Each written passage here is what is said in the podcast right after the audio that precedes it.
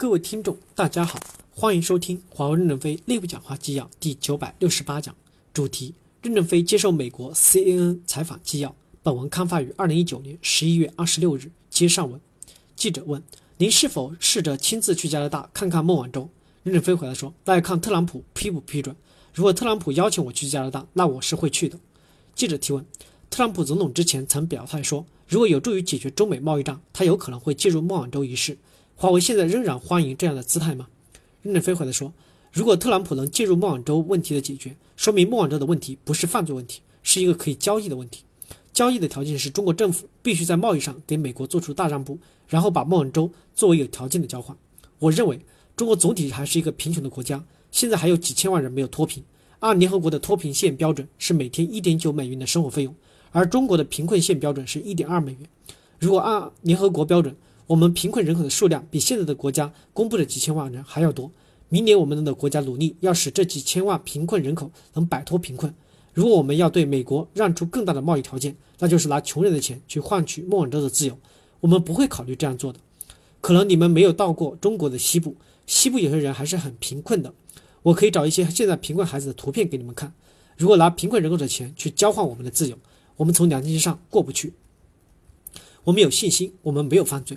相信加拿大的法律可以让我们打赢官司，当然，我们也相信美国的法律。我们在纽约东区法院也要打赢官司。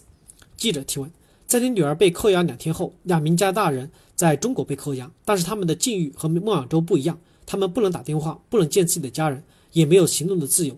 您有没有想过他们的待遇？您觉得他们受到了公正的对待吗？任正非回答说：“我至今都不知道中国扣留的两个加拿大人是什么人，叫什么名字，因为这与我们没有关系。”我们关心的只是孟晚舟软件受到宽容的对待。我们认为孟晚舟应该是被释放的。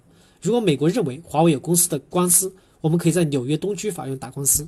孟晚舟个人就是个人的问题，孟晚舟不是华为，华为也不需要孟晚舟来承担公司的责任。我们有信心在美国纽约东区的法院展开法律的应诉，所以这是两回事儿。对于中加两个国家之间有什么行为，我们不知晓，因为我们不能代表国家。记者提问：作为一名父亲。您现在还是能和孟晚舟进行交流，而且您说过，在他被软禁的这段时间，你们父女之间的关系实际上变得更亲近了。那您觉得，对于被中国扣留的两个名加拿大人来说，他们的父亲是不是也应该获得同样的待遇呢？任正非回答说：“因为我们不了解这两个人的情况，也不知道执法的情况，无法对这件事情发表任何看法。”记者提问：“我们接下来聊一聊您的领导风格。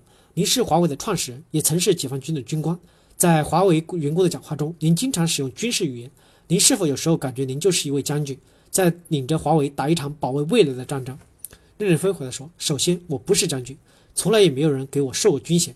当年我在中国军队只是一个下级军官，当然有可能比小布什在军的位置高一点，因为他是中尉，是连级干部，我是营团级干部。但在中国，真真实实的是一个下级的军官。第二，作为一个企业，需要有组织、有纪律，不能是一盘散沙。”这点我们是向美国西点军校学习的。西点军校的老校长我见过，我对他说：“我年轻的时候对美国西点军校就非常的崇拜，崇拜西点军校的管理方法、教育方法，崇拜西点人的努力奋斗。我们在公司早期建设中大量的引用西点精神和方法，特别是末位的淘汰。但是以前末位淘汰的打击面太大了，把普通员工也纳入了末位淘汰系统，过分残酷了。现在才明白，我们需要淘汰的是管理者，而不是普通士兵。”通过对管理者的淘汰，把压力传递到他的管理工作上去，我们就进步了。面向未来，我们处在一个非常困难的时期，还不能假定就是现在这个外部环境。如果美国再改变外部条件，我们该怎么办呢？一定要有应对方案，就要有组织的行为。当然，有时候一些名词不好表述，就借用了一些军队上的词，其实只是名词而已，并不是真正的军事组织。感谢大家的收听，敬请期待下一讲内容。